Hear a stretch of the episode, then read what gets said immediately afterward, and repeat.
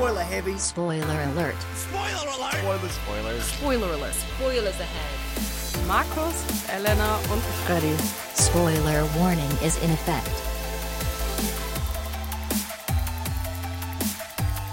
Die Zeit der Lügen ist vorbei. Denn diesmal ist Elena auch wirklich hier. Hallo. Willkommen Warum? zurück. Sendung 69, die Zahl lässt sich durch drei teilen und es sind endlich wieder alle drei im Haus. Mathe, Witze. Ja, ich hätte auch einen anderen Witz machen können, aber den hat Markus übernommen. Worum geht's denn heute in unserer Sendung, Elena? Verlorene Tochter. Was ist denn hier los? Ja, Mann, das ist doch ein verlorener Sohn, wenn der, der zurückkehrt. Deswegen dachte ich jetzt, egal. Worum geht's heute in der Sendung, Elena? Elena ist nicht Freddys Tochter. Wir haben heute wieder spannende Filmstarts für euch am Start und wir reden unter anderem als Hauptthema über Steven Spiel Spielberg. Denn, Spielberg. Äh, Spielberg. Denn sein, Steven neuer Film, Spielberg. Ist schon richtig. denn sein neuer Film Die. Verlegerin kommt in die Kinos.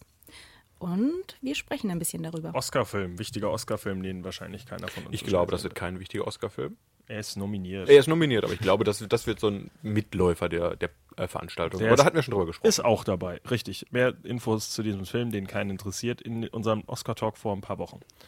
Ähm, Vor zwei Wochen. Vor zwei Wochen? Ist das nicht schon länger her?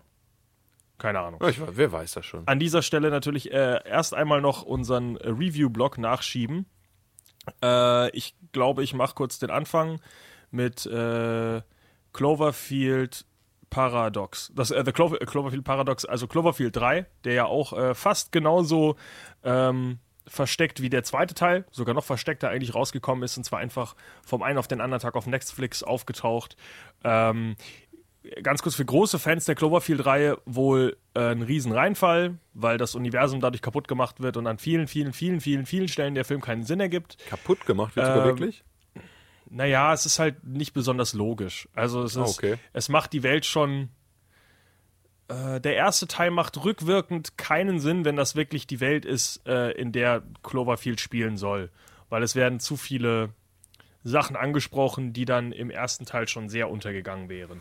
Äh, vielleicht nur ganz kurz, äh, ja gut, gut, in der Handlung geht es ja im Endeffekt schon darum, dass die ähm, Welt eben das Problem hat, dass keine, keine Energie mehr produziert werden kann, warum auch immer. Und dadurch äh, kommt es eben zu Kriegen. Ich glaube, das hat auch wieder was mit äh, ja, äh, Natural Resources und sowas zu tun, dass halt alles weg ist. Und äh, dann beschließt man halt, äh, man nimmt einfach lauter Leute aus verschiedenen Ländern, packt die auf eine Raumstation und die fuchteln jetzt an so einem Gerät rum. The Shepard heißt das Ding, äh, was ab jetzt Energie liefern soll für die Zukunft. Das Problem ist aber, dass, äh, warum auch immer jetzt schon irgendwelche Wissenschaftler sagen, dass dieser Shepard ein Loch in das Universum reißen könnte und zwischen Welten bla bla. Man kann sich ein bisschen denken, was passiert. Was mir gefällt an dem Film, ähm, es ist ein bisschen sowas wie Sunshine von dem ähm, vom Stil her, dass es halt unterschiedliche Leute sind, die auf dem Film sind, äh, auf dem Schiff sind und Trara, die sprechen auch nicht alle Englisch miteinander. Die nette Chinesin spricht auch Chinesisch und Daniel Brühl spricht Daniel auch Brühl ist Deutsch. dabei, ne? Guter Genau. deutscher Mann. Ähm, das gefällt mir von dem her sehr gut, dass äh, Daniel Brühl zum Beispiel teilweise auch Chinesisch spiel, äh, spricht mit der Chinesin.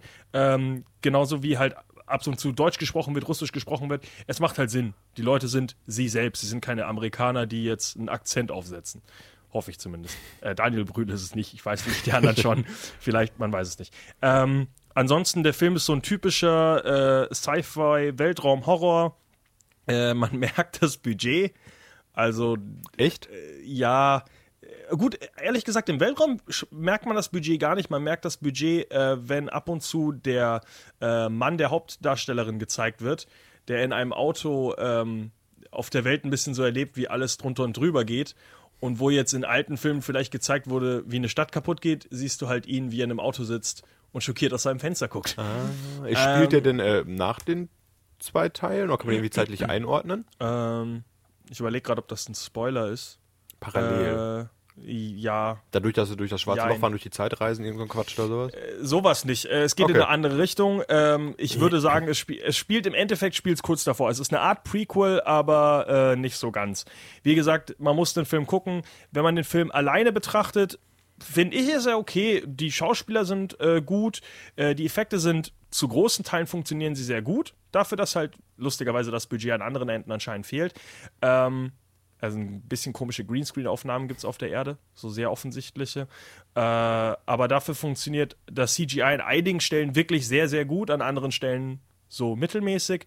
Ähm, nur wie gesagt, das ist halt anscheinend für das Cloverfield-Universum ein großes Problem, weil es viele Sachen. Also ich habe selber schon gemerkt, ich habe versucht zu verstehen, worum es geht, mit dem bisschen, was ich aus äh, Cloverfield halt noch weiß und aus diesen ganzen Forengeschichten, die damals schon passiert sind, wo man versucht hat, das Universum sich selber zusammenbauen, indem, äh, zusammenzubauen, indem man auf Reddit, Reddit rumsucht. Und jetzt, wo J.J. Abrams sagt, nein, so hat das funktioniert, sagen die Leute, JJ halt dein Maul oder so, funktioniert das aber nicht. Der vierte Teil ist auch schon abgedreht, ne? Ja. Wird im äh, Zweiten Weltkrieg spielen. Das verwirrt mich noch mehr, weil der Film.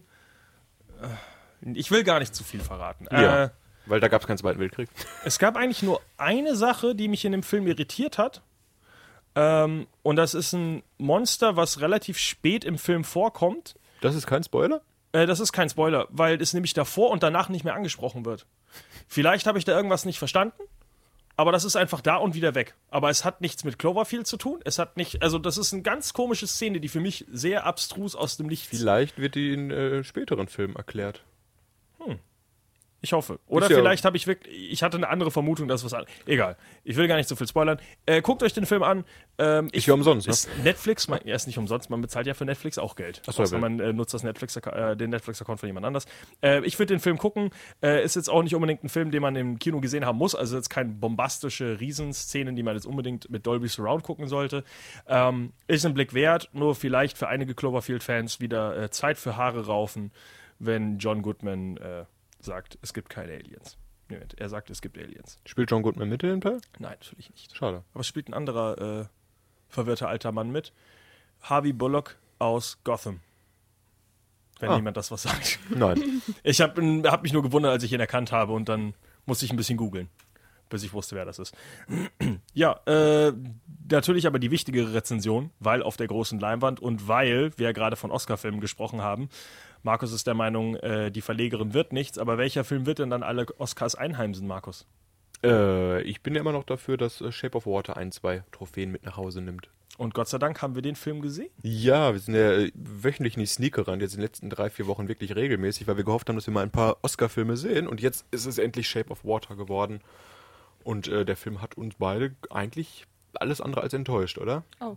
Das Enttäuschendste in diesem Kino, Ja. in Kiesengang, waren die Leute, die neben mir saßen, Ja, das ist leider das Schlimmste am ganzen die Film. sich gewesen. lauthals drüber unterhalten haben, dass gerade zwei Leute rausgegangen sind, weil sie den Film scheiße Also ich fanden. finde, und dann diskutiert haben, ob sie jetzt auch rausgehen, weil der Oh. Film so scheiße Und ist. trotzdem ist er ein Oscar-Anwärter? 13 Weil die Leute dumm sind.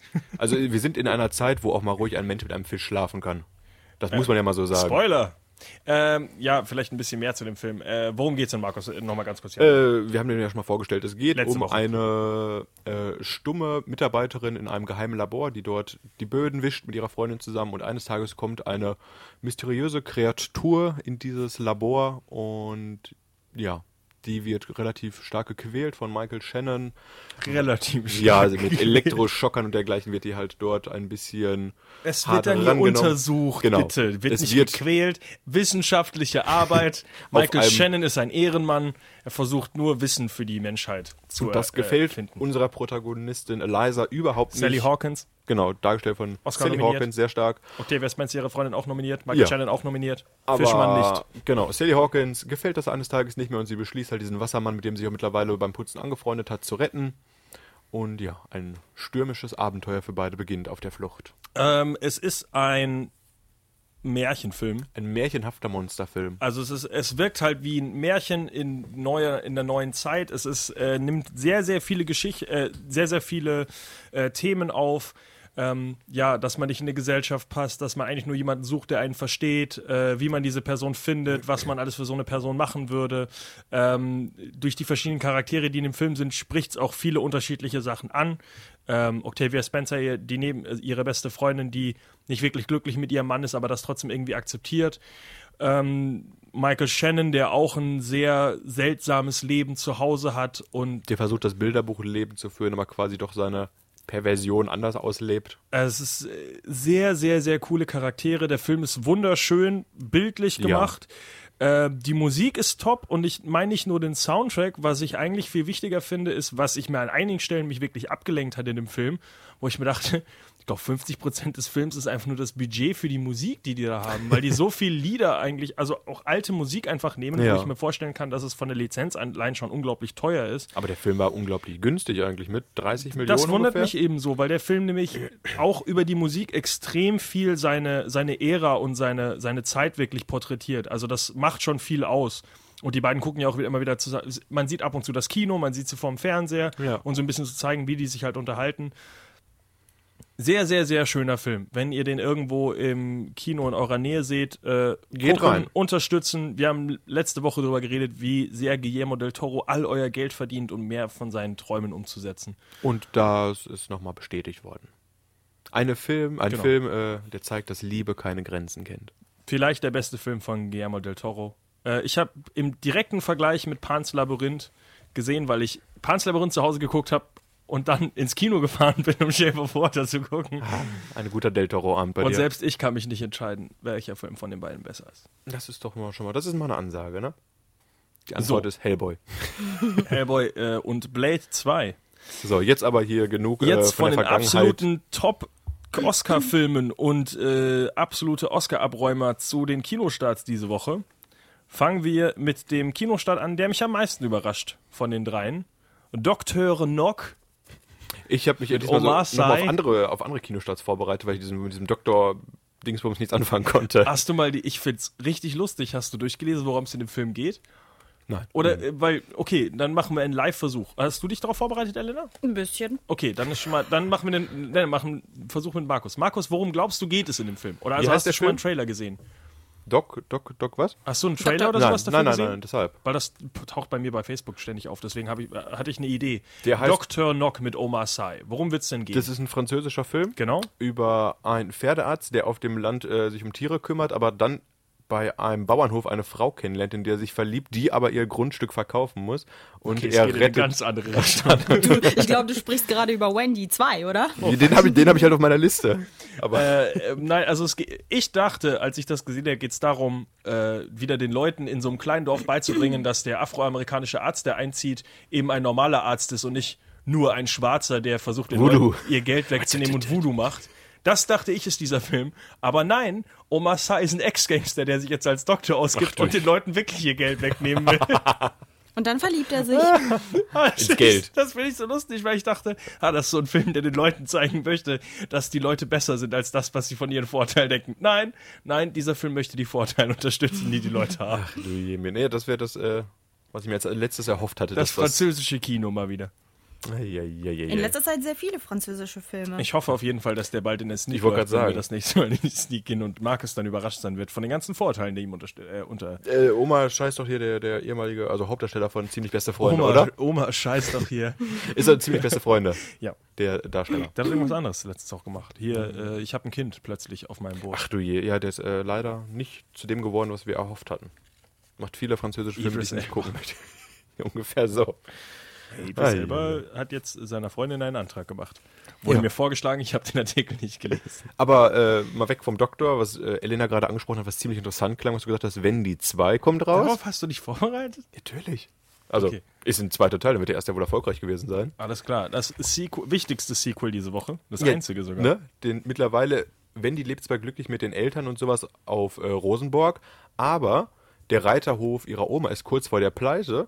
Aber Wendy erfährt von einem Jugendturnier, wo sie richtig viel Schotter gewinnen kann. Das einzige Problem ist, ihr Pferd ist kein Sprungpferd.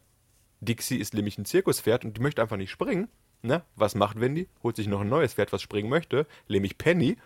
Aber wie es dann so ist, uiuiui, zwei Pferde, da werden die ganz schön eifersüchtig. Und da Die muss Wendy jetzt Sex. gucken, Und mach ein drittes Pferd. Nein. Auf dem kann sie dann springen und tanzen. Nein, nein, sie, sie kann ja mit Penny dann springen, aber Dixie ist dann ein bisschen eifersüchtig und sagt, hm, aber mit mir machst du nicht mehr so viel.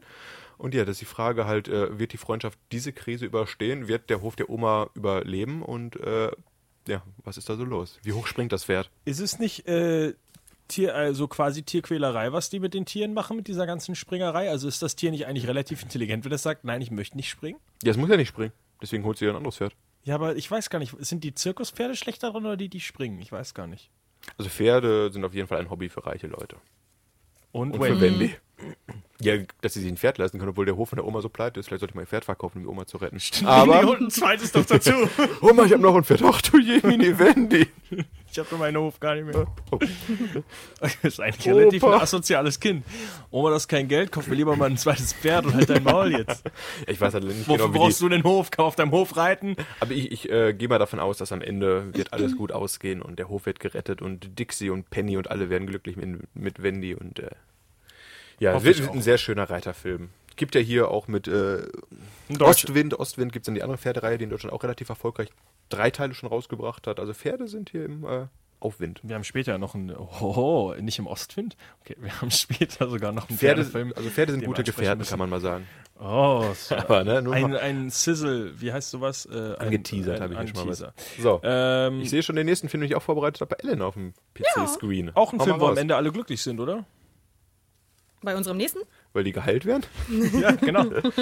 Worum geht's denn da? In Heilstätten. Heilstätten ist ein deutscher Film vom Regisseur Michael David Pate.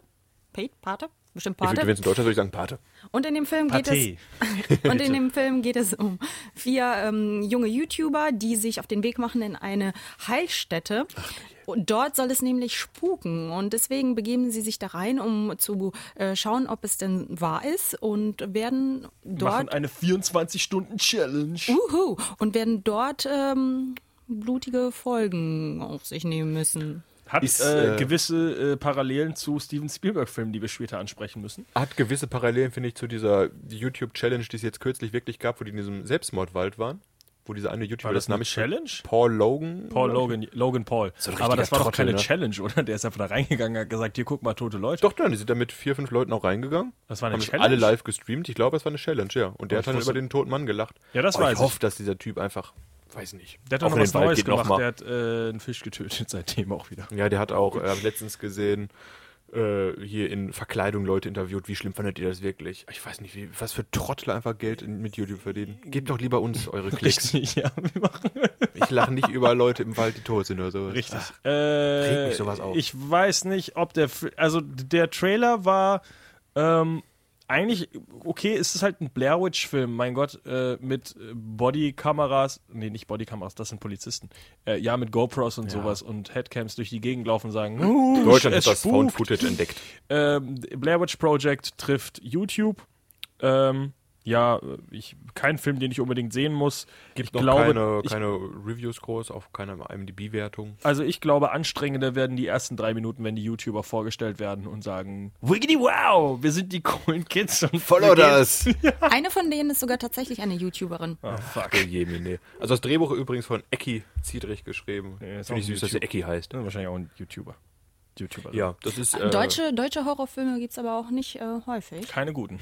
Äh, hier Dark, deutsche Horrorserie, Netflix. Äh, bin Habe ich nicht gesehen. Momentan bei Folge 4. Okay, Und Markus, ich habe mal es in einer? Sneak, es ist soweit okay, aber Deutsch ist halt was Anstrengendes. Ich habe mal in einer Sneak äh, einen deutschen Horrorfilm gesehen, der hieß Black Forest. Und ist halt ein Horrorfilm im Schwarzwald. Und der war unter aller Sau. Das war, glaube ich, das Schlimmste, was ich je gesehen habe. Ah, ja, ich weiß nicht mehr. Oh, der Exorzist ist ein es deutscher. geht, der Exorzist ist ein deutscher Film, ja, stimmt. Ich ver oder? Hm. Mhm. Oder nicht? Hä, wieso wird mir das vorgeschlagen bei deutschen Filmen? Vielleicht. Ich sollte es jetzt recherchieren und äh, damit sich niemand aufregt, aber ich werde es nicht tun. Ja. Weiter bitte.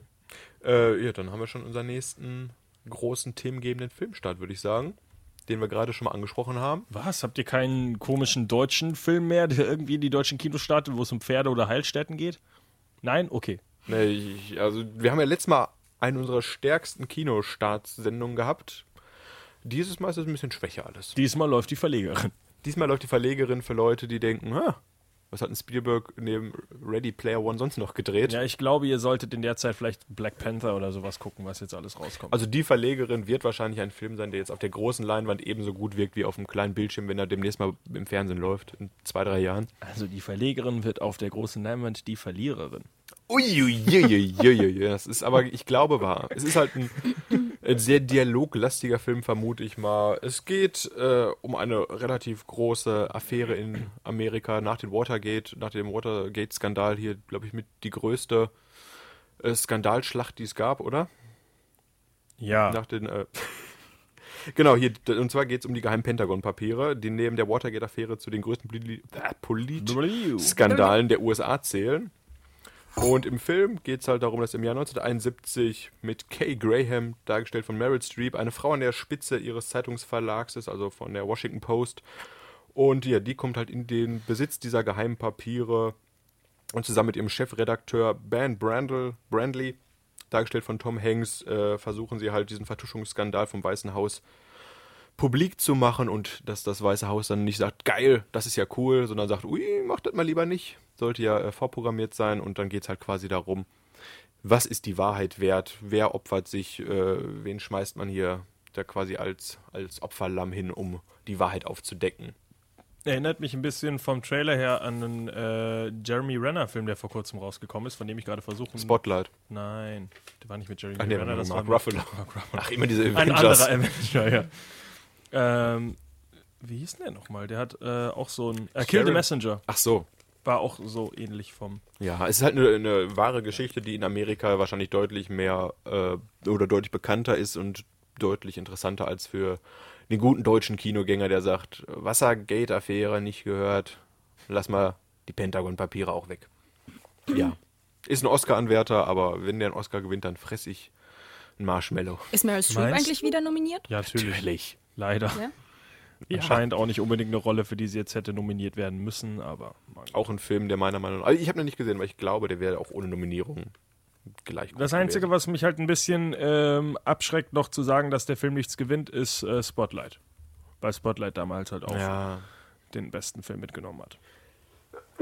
Ganz kurz, bevor wir jetzt zu unserem äh, Hauptthema natürlich mit Steven Spielberg kommen, äh, habe ich übrigens, ich weiß nicht, ob es ähm, wirklich so ist oder ob das nur äh, Hörensagen ist, aber es ist wohl eine ungeschriebene Regel oder sogar eine echte Regel, dass ein äh, Oscar-Film nicht für bester Film nominiert werden darf, wenn er für nichts anderes nominiert ist, was mit einer der Gründe ist, warum äh, Wonder Woman es nicht so weit nach oben geschaff geschafft hat, weil die ja nicht mal CGI-Effekte mitnehmen konnte. Ja. Und dadurch, dass sie halt für gar keinen Oscar nominiert sind, macht es keinen Sinn, dass die nur für besten Film nominiert werden. Das ist wohl wahr.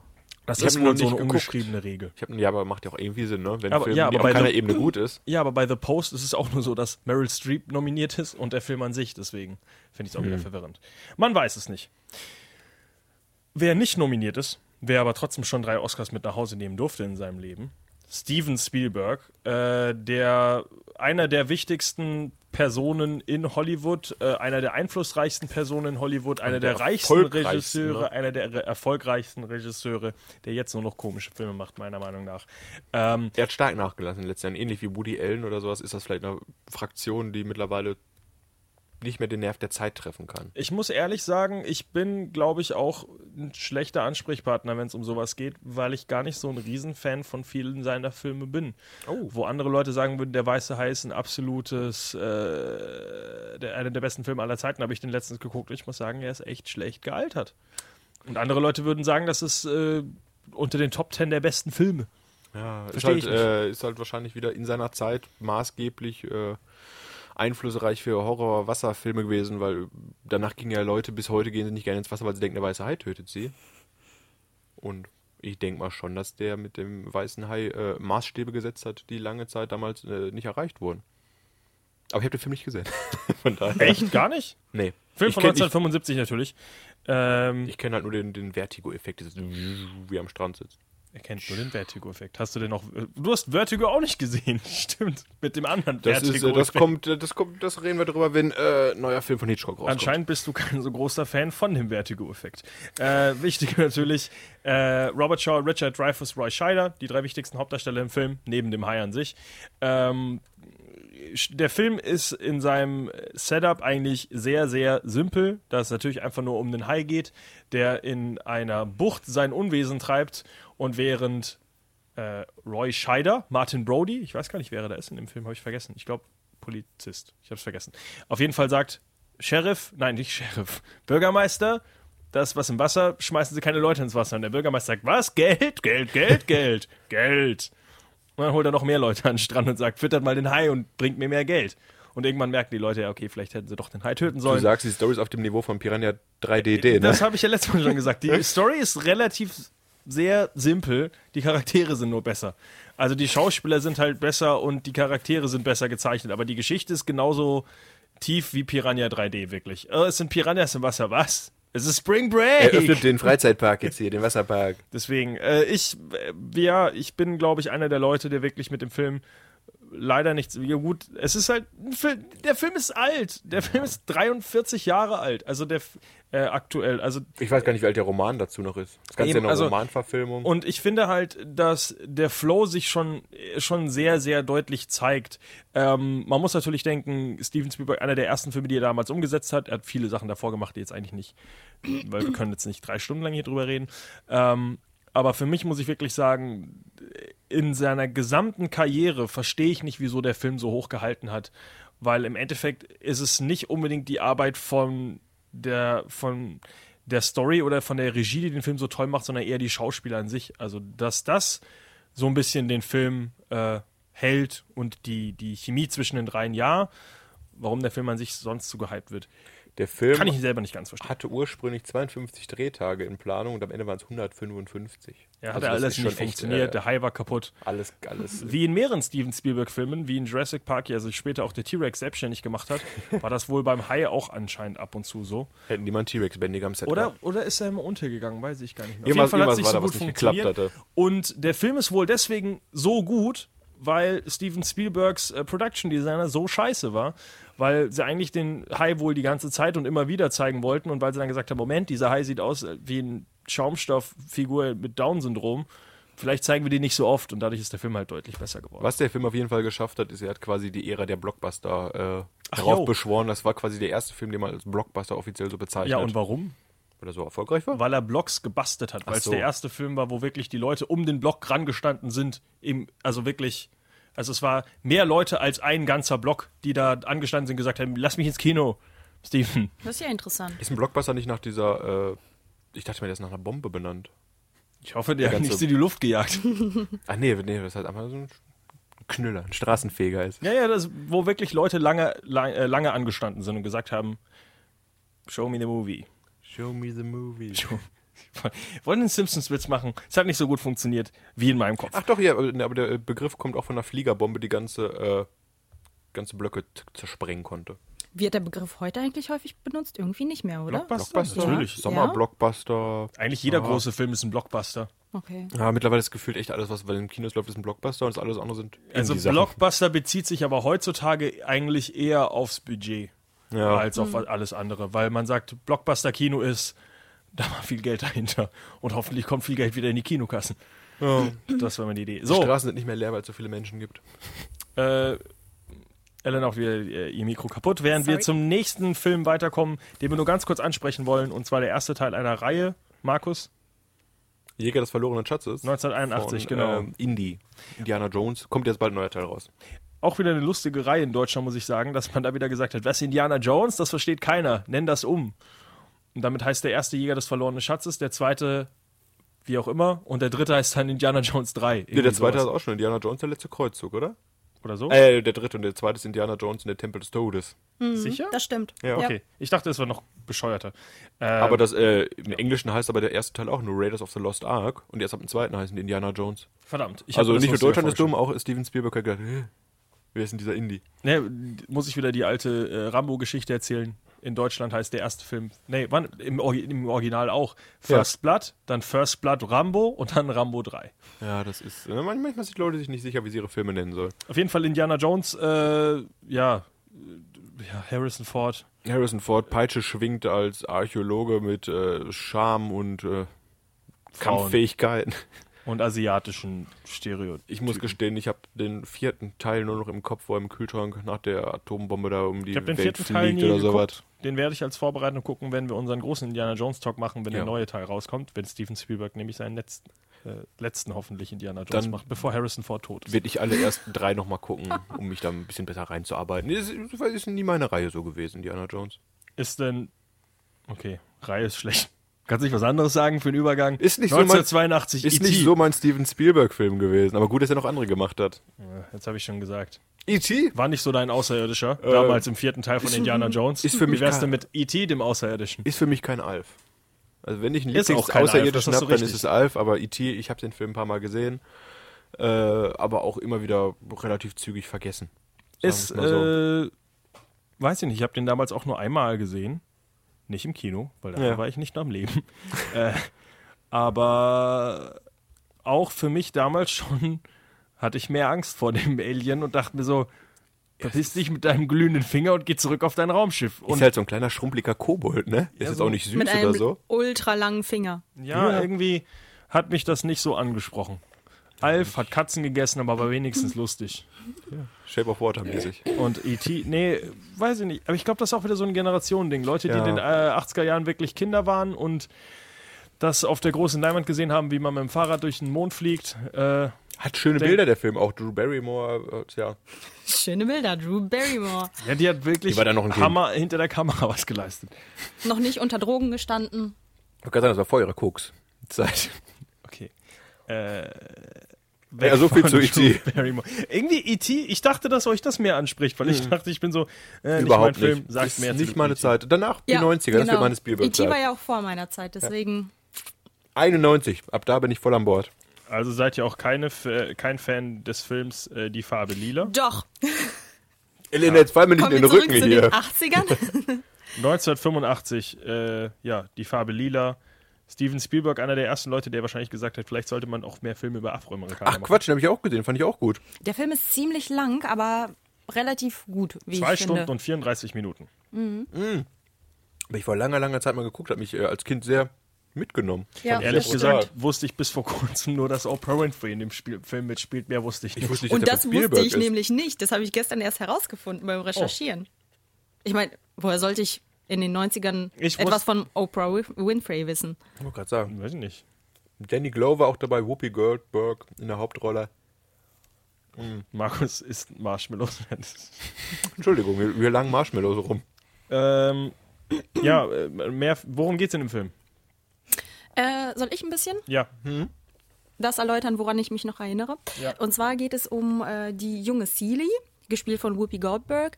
Sie ähm, wird als äh, kleines Kind von ihrem Vater vergewaltigt und der zeugt dann zwei Kinder mit ihr, äh, gibt sie dann aber zur Adoption frei. Und äh, dann verkauft er sie an einen anderen Typen, mit dem sie ähm, dann verheiratet wird und mit ihm zusammen wohnt. Er schlägt sie und sie ähm, kann dieser Situation einfach nicht entfliehen. Nach den Jahren hat äh, ihr Ehemann eben auch schon eine Geliebte. Und äh, mit dieser Geliebten freundet sich Celie dann an und äh, versucht dann auch mit ihr gemeinsam mitzukommen, um aus dieser Situation zu entfliehen, traut sich aber nicht und bleibt dann wiederum äh, weiterhin bei diesem Typen. Naja, und so geht das hin und her. Der Film ist teilweise ziemlich brutal, wo auch geschlagen wird und eben vergewaltigt und so weiter. Und ähm, soll ich spoilern oder lieber noch nicht? Spoiler. Spoiler, der ist ja alt genug, der Film. Wenn er nicht gesehen hat, hat Pech. Naja, und ähm, 32 Jahre hatte die jetzt Zeit. Zum Schluss äh, schafft sie es natürlich, dem, der ganzen Situation zu entfliehen und äh, diesen Typen zu verlassen und findet dann auch ähm, ihre Schwester, die sie nämlich auch hat, Nee, das ist ja Spoiler. wieder, die ähm, auch ihre beiden Kinder zurückbringt. Also geht und somit alles gut ist die aus. Familie äh, vereint und sie findet zum Schluss auch noch heraus, dass eben ihr Vater, der mit ihr diese Kinder gezeugt hat, gar nicht der richtige Vater, sondern Das ihr ist aber ein Happy ist. End. Aber es ist auch äh, basiert auf einem wahren Roman, oder? ja. Das also, weiß ich gar nicht Das mehr. ist ja dann Ich ein glaub, schönes Happy End. auf. Buch, Elf Oscar-Nominierungen, null Siege. Mann, das wollte ich gerade aufzählen. Ach, Entschuldigung. Okay. Fand ich auch, ich dachte so, vor elf Oscars nominiert, was der wohl gewonnen hat. Oh. Ich Was dachte, ziemlich das, schade ist. Ich dachte, das war Whoopi Goldbergs EGOT, aber anscheinend war es nicht Whoopi Goldbergs EGOT. Möchtest du mal sagen, was ein EGOT ist? Achso, äh, ein Emmy, ein Grammy, ein Oscar und ein Tony. Also die wichtigsten äh, Siege in Schauspiel, Theater, Musik und Noch mehr was Musik. fällt mir jetzt? Schauspiel, Theater. Ah, äh, der TV, Emmy. Ah. Also, und es gibt nicht viele Leute, die es gewonnen haben. Ich glaube, zwölf. Rate ich einfach mal. Cool wäre es ja, wenn du mit einem Film alle gewinnst, ne? Markus hat einen Laptop. Wie willst du denn mit einem Film alles gewinnen? Wobei doch, du kannst in einem Film singen, du kannst, äh, damit hast du Grammy, damit hast du Oscar, Der wird im TV ausgestrahlt. dann kannst du aber kein Emmy Der wird auf. Netflix Da ausgestrahlt. kannst du keinen Oscar mit. Nee, da kannst du, Emmys sind nicht in Netflix, glaube ich. Tja, Markus, musst du neu planen. Vielleicht solltest du deinen. Äh, so- Richard Rogers, Helen Hayes, Rita Moreno. ja, wir sollten jetzt nicht irgendwelche EGOT-Winner aufzählen. Kommen wir lieber zu einem weiten 80er-Jahre-Film, den wir vor kurzem erst angesprochen haben, wegen dem Hauptdarsteller oder Nebenhauptdarsteller, keine Ahnung, wegen Christian Bale. Reich der Sonne.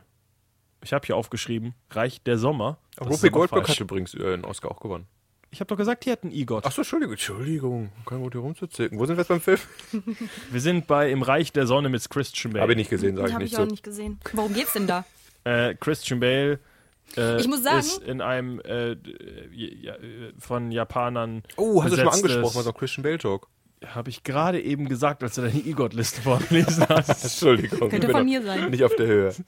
Ich muss sagen, in den 90ern äh, habe ich viele Filme gesehen, wo ich gar nicht wusste, dass ich sie gesehen habe, weil ich die vom Namen her gar nicht kenne. Ich habe die gesehen, aber kenne den Namen dazu nicht. Also kennst du zum Beispiel Peter Pan, der Film, alias Hook? Nicht. Ja! Der hast du nicht gesehen? Teilweise. Was? Oder Aber ich habe ihn gesehen, aber ich kann mich, ich kann mich nicht mehr dran erinnern. In meinem Kopf haben wir da letztens erst drüber geredet, Ja. weil wir einen Julia Roberts Talk Ich machen weiß. wollten, den wir nicht gemacht haben. Und deswegen reden wir nicht, haben wir nicht über den Film geredet, reden aber jetzt über den Film. Hauptdarsteller Robin Williams. Robin Williams, ja, der später noch auch ein guter Freund von Steven Spielberg quasi wurde. der später gestorben ist. ja, das ist leider, leider auch wahr. Ein, ein sehr toller Mensch. Äh, ja, das ist halt quasi eine moderne Peter Pan-Geschichte, wo Robin Williams als gealterter Was von Mann. dem modernen? Ja, weil. Äh, Ach, weil er als alter Mann weil er als zurückkehrt? alter Mann Ach zurück nach so. Nimmerland kehrt und jetzt nicht so, als- In der heutigen Zeit auch noch. Ja, und zwar nämlich wird sein, werden seine Kinder entführt vom bösen Captain Hook, dargestellt von Dustin Hoffman. Ja, und Peter kehrt zurück ins Nimmerland und muss erkennen, dass er dort schon öfter mal war, aber er hat all seine Fähigkeiten verloren und er muss erstmal wieder lernen, wie man fliegt und wie man wie ein Hahn kräht und dann kann er den Kampf gegen Hook aufnehmen und mit seinen Kindern wieder zurück in die reale Welt reisen. Ein sehr schöner Kinderfilm. Habe ich erst vor zwei Jahren nochmal geguckt, weil er super toll ist.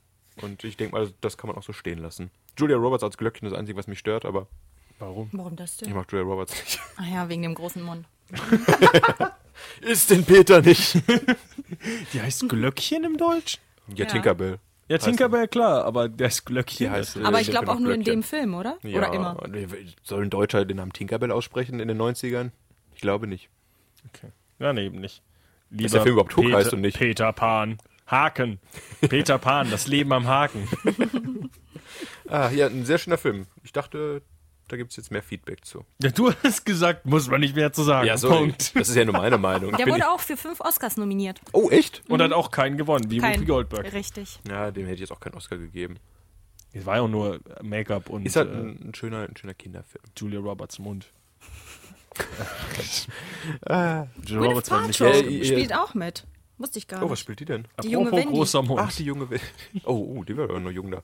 Äh, ja, Steven Spielberg hat so viele Filme, wir müssen heute ein bisschen durchrushen, sonst dauert der Talk hier wieder acht Stunden, glaube ich. Hook kann ich wärmstens empfehlen für einen Sonntagnachmittag, Abend mit der Familie. Immer wieder schön. Spielspaß, Spannung und Robin Williams. Hört sich an wie ein Ü-Ei. Ich hatte so, Ja. ich hatte drei jetzt Überleitungen, die ich eigentlich machen wollte. Markus hat sie mir alle kaputt gemacht. Wir fliegen in das Jahr 1993 wie Peter Pan. Ja. Äh, kommen zu einer anderen Filmreihe, die wir auch mal anders eigentlich ansprechen sollten. Denn auch hier kommt bald ein Ja. fünfter Teil raus. Jurassic, Jurassic Park. Park. Markus stand ein bisschen auf dem Schlauch. Achso, ich wusste nicht, dass ich jetzt hier die Namen mal reinschmeißen soll. Es ist Jurassic Park. Richtig. Der aktuell äh, wieder gehypt war, bis, oder gehypt ist bis zum geht nicht mehr. Es kommt jetzt bald der zweite Teil raus von Jurassic World. Weil der Park war nicht mehr groß genug.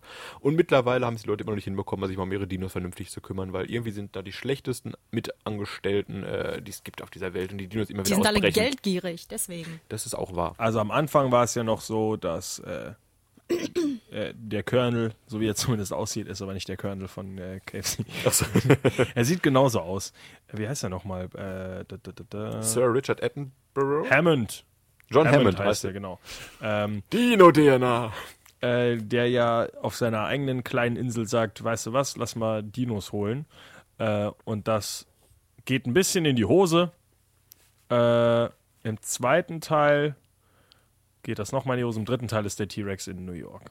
Richtig? Jo. Im zweiten Teil, der zweite Teil, das ist übrigens mit den Namen. Der erste hieß Jurassic Park und der zweite heißt Vergessene Welt, Jurassic Park. Da müsst ihr nochmal zum, äh, zum Park zurück, der irgendwie doch stilllegt und nochmal da durch den Dschungel sich kämpfen und Der sowas, dritte? Teil ist einfach Jurassic Park 3. Ja, also irgendwie. Aber der zweite heißt auch im Englischen Lost World Jurassic Park, wo ich mir denke, Ja. mit Namen und Continuity hatten die es damals nicht so. Auf jeden Fall, ja, äh, Steven Spielberg wieder, was Puppen und Realismus angeht, maßstabgebend. Unglaublich, äh, dieser Schrei vom T-Rex und der sowas sich ist bis ja wirklich, heute auch äh, absolut, äh, der Film ist nicht gealtert. Also die, der Dino, also im Gegensatz zu dem Silikonhai Ja. aus der weiße Hai ist das wirklich, also der T-Rex, vor dem kann man heute auch noch gerne Angst haben und äh, ist unglaublich, Angst wie um toll, Ziege haben. wie toll alle, alle Dinosaurier dargestellt sind, wie die heute noch aussehen. Da gucke ich mir lieber sogar diese Puppen an, als diese CGI-Sachen aus dem neuesten äh, Jurassic Park World, World. weil es einfach mit Herzblut und Liebe gemacht ist und nicht mit Chris Pratt und Cola ja. und Das, Mercedes.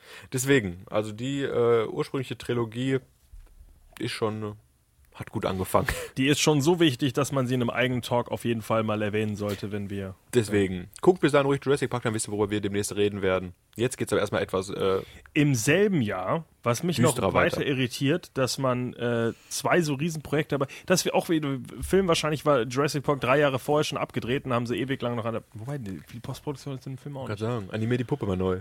Nee, da wird schon viel Postpro reingegangen sein. Ich glaube, mehr auf jeden Fall als in Schindlers Liste aus dem Jahr 1993. Der, Warum ist da keine Postpro drin? Der Film ist schwarz-weiß und teilweise rot. das war das ist bestimmt damals, als man die Bild für Bild von Hand gemalt hat. ich glaube, das, das haben die schon relativ zügig hinbekommen. Außerdem ist diese eine, ist ja nur eine einzige Szene, wo das kleine Kind mit dem roten Klassischer Männchen- oscar Hallo, film am Ende ist auch bunt. Ja gut, das ist. Oh nein, wir haben alles in Schwarz-Weiß gedreht. Malt alle Bilder am Ende nach. Äh, klassischer oscar bait film der Ende des Jahres wahrscheinlich einfach nur schnell rausgekommen ist, bevor. Oder? Ja, im Äh, November, ja. ich hoffe immer noch, dass die Menschen damals gedacht haben, die wollen eine Botschaft rüberbringen. Ja, Gerade. Steven Passend zu Spielberg. den Oscars. Ja gut, Steven Spielberg ja auch, auch mit jüdischen Wurzeln wird er vielleicht auch ein bisschen mehr emotionaler zugange gewesen War sein. vorher schon irgendein Film. Lustigerweise hat der einen ähm, irgendeinen wichtigen, äh, wie heißt es, irgend so ein ah, wie heißt denn so ein Award? Ein Award, den du einfach nur für, für dein Lebenswerk da bekommst. Den hat er wahrscheinlich Ja. schon Ende der 80er bekommen, wo er meiner nach so drei, vier Filme unter seinem Sessel hatte und noch nicht mal Schindlers Liste oder sowas, wo jetzt Leute wegen, wirklich sagen würden, das ist sein, äh, ja, se- sein Vermächtnis für die Ewigkeit. Das hat er noch nicht mal umgesetzt und hat damals schon so eine riesen Preise bekommen, weil er so extrem erfolgreich und gut war in dem, was er macht. Ähm, das finde ich halt doch immer am beeindruckendsten. Krass, äh, und die beeindruckendste. 90er waren noch so stark bei ihm auch noch. Bis, Eben. bis auch zu den 2000ern. Da hätte Äh, er schon längst sagen können, ich habe meine Preise. Leck mich am Arsch. Ich rede bis zum Ende meines Lebens nur noch Ready Player One. Also ein bekanntes Mittel, was Steven Spielberg auf jeden Fall mit Schindlers Liste na, nicht begonnen hat, aber auch verstärkt hat, äh, Geschichten auf wahren Begebenheiten basierend zu erzählen. Ja, wie Jurassic Park, Hook, Die Äh. Farbe Lila hatten wir ja gerade schon angesprochen, der auch auf wahren Tatsachen E.T., basiert. Indiana Jones. also so oft hat er es jetzt auch nicht Ich gemacht. sag, ab Bis von da jetzt. an habe ich gesagt, macht er es häufiger. Ein paar Mal jedenfalls. Also AI, Minority Reports, Ach, hey. Krieg der Welten. Also Steven Spielberg findet den Spagat zwischen Fantasy und äh, wahren Begebenheiten sehr gut. er Worum macht- geht's denn in Schindlers Er macht Liste? beides sehr gerne und ich habe den Eindruck, äh, er macht immer im, in dem einen Jahr macht er einmal was Reales und einmal was komplett Abstruses. Weil das ist ja hier auch. Er macht Jurassic Park und auf der anderen Seite sagt er, das ist mir ein bisschen zu unrealistisch mit den, mit diesen äh, Urzeitmonstern. Lass mal echte Monsters filmen, hol mal ein paar Nazis vor die Kamera. Ja. Und das hat ihn auch so mitgenommen, dass er Depressionen am Set hat und abends mal Robin Williams anrufen musste, der einen Witz erzählt hat. Wirklich? Oh. Habe ich gerade noch einen Trivia-Fakt Ja, gelesen. und ja. jetzt ich ist Robin gedacht, Williams tot und Steven Spielberg ist noch am Leben. Danke. Der geht nicht mehr dran. Er ist noch deprimiert, weil jeder ihn nur noch sagt, du, ich drehe Nazi-Filme. Jetzt Erzähl mal einen Witz. Bevor, bevor Spielberg nämlich mit dem Dreh eines Films beginnt, hat er ein Ritual. Und zwar schaut er sich immer wieder die vier gleichen Filme an, bevor er anfangen kann zu drehen. Seine Deswegen eigenen oder was? Filme Nee, nicht seine eigenen. Äh, Seven Samurai, ich kenne den nicht. Ja, ich kenne die alle Samurai. nicht. Ja, ja. Lawrence of Arabia, Ja. It's a Wonderful Life Die je, alle kenn nicht? und The Searchers. It's a Wonderful Life kenne ich, aber ich habe die alle nicht gesehen. Okay, Searchers kenne ich gerade Auf nicht. jeden Fall muss er die Filme vorher gesehen haben, damit er anfangen kann zu drehen. Das- Er guckt erstmal so einen Film, der ihn richtig deprimiert macht. Dann, oh nein, wieso mache ich das jedes Mal wieder? Und dann geht er raus und dreht äh, Indiana Jones 4. The Searchers ist ein Western. Okay. Ja, kenne ich nicht. Aber die anderen drei, Mit, äh, Kenn ich. äh, von John Ford, übrigens der einzige Regisseur, der dreimal hintereinander einen Oscar gewonnen hat. Hey. Äh, mit John Wayne. Ja, keine Okay. Ahnung. So viel dazu. Schindlers Liste äh, hatten wir schon mal angesprochen, Ist meine kein ich, oder? Western. Äh, haben wir, ich, mir fällt aber auch nicht ein, warum. Hatten Film im Liam. Neeson Talk, hatten wir den? Nein. Ja, wir hatten, hatten wir keinen hatten Links. Schindlers Liste aber schon mehrfach angesprochen. Ja, ich weiß warum aber nicht mehr warum. Es geht um Oskar Schindler, der im äh, Zeiten des Zweiten Weltkrieges mehrere, mehrere. Juden rettet. Och, Fritz. Ja, ja, ja, ja. Gut, dass wir diesen Ich Talk überlege- niemals gemacht haben. Ich überlege gerade, über, wann wir über Schindlers Liste gesprochen haben, weil mir fällt es nicht ein, weil keiner der Schauspieler da drin ist eigentlich äh, einen eigenen Talk von uns bekommen hat. Erzähl mal nochmal, ich recherchiere ein bisschen, warum wir darüber reden. ja, ich, Spielberg hat auf jeden Fall den Bundesverdienstorden damals von äh, Roman Herzog dafür erhalten. Stimmt, aber das war nicht in unserem Bundesverdienstorden-Talk. Nein, Film. leider nicht. Ja, wie gesagt, das gerade schon gesagt, es geht um Oskar Schindler, einen Industriellen im Zweiten Weltkrieg, der von Liam Neeson dargestellt wird. Und der versucht, sich in Krakau eine Existenz aufzubauen und aus finanziellen Gründen beschäftigt er dort auch relativ viele Juden. Und ja, während der Zweite Weltkrieg durch Europa zieht, werden quasi seine Arbeiter immer weiter unter Druck gesetzt und in Gefangenschaft geraten und etc. Und er als äh, reicher Mensch mittlerweile nutzt sein Geld und seine Machtstellung, um quasi viele von diesen Juden zu retten und setzt sein eigenes Leben quasi aufs Spiel, um äh, die aus den KZs oder vor den KZs zu schützen. Wir hatten Biopic-Filme. Da haben wir über Schindler gesprochen. Hier, guck mal. Markus hat es ja vorher schon gesagt, basiert auf einer wahren Geschichte. Das Ja. Leben schreibt die spannendsten Geschichten. Spoiler Alert Nummer 62. Wenn ihr da reinhören wollt, da stelle ich das nochmal alles in schöner vor. Hast du? Ich dachte, da haben wir auch nicht besonders lange drüber geredet. In meiner Erinnerung besser als was ich jetzt gerade gemacht habe. Äh, ja, drei Stunden 15 Minuten. Ehrlich gesagt ist das genau der Grund, warum ich den Film bis heute nie geguckt habe und warum ein Film, den wir gleich noch ansprechen werde, ich auch nicht bis zum Ende durchgehalten habe, weil Steven Spielberg macht teilweise dafür, dass er 15 Filme in einem Jahr teilweise versucht rauszubringen. Nein, nicht 15, aber zwei. Äh, sind die Filme trotzdem sehr, sehr lang. Ich habe Schindlers Liste erst vor einem Jahr endlich mal nachgeholt zum ersten Mal und muss sagen, das ist, ist kein Film, den du dir mal so an so einem locker flockigen Sonntagabend anguckst und sagst, mit Popcorn und Cola. Also dann lieber Hook. Unterhaltsam. Hook. Ja, dann lieber Hook. Schindlers Liste habe ich auch in zwei Teilen geguckt und ja, ist, man kann am Ende schon ein Tränchen vergießen. Kannst du auch Schindlers Liste und danach äh, Hook gucken, damit Robin Williams dich wieder zum Lachen bringt. Wie Steven Spielberg. Ähm, Ja, 97 kam dann der zweite Teil raus. der hat sieben Oscars Park. gewonnen übrigens.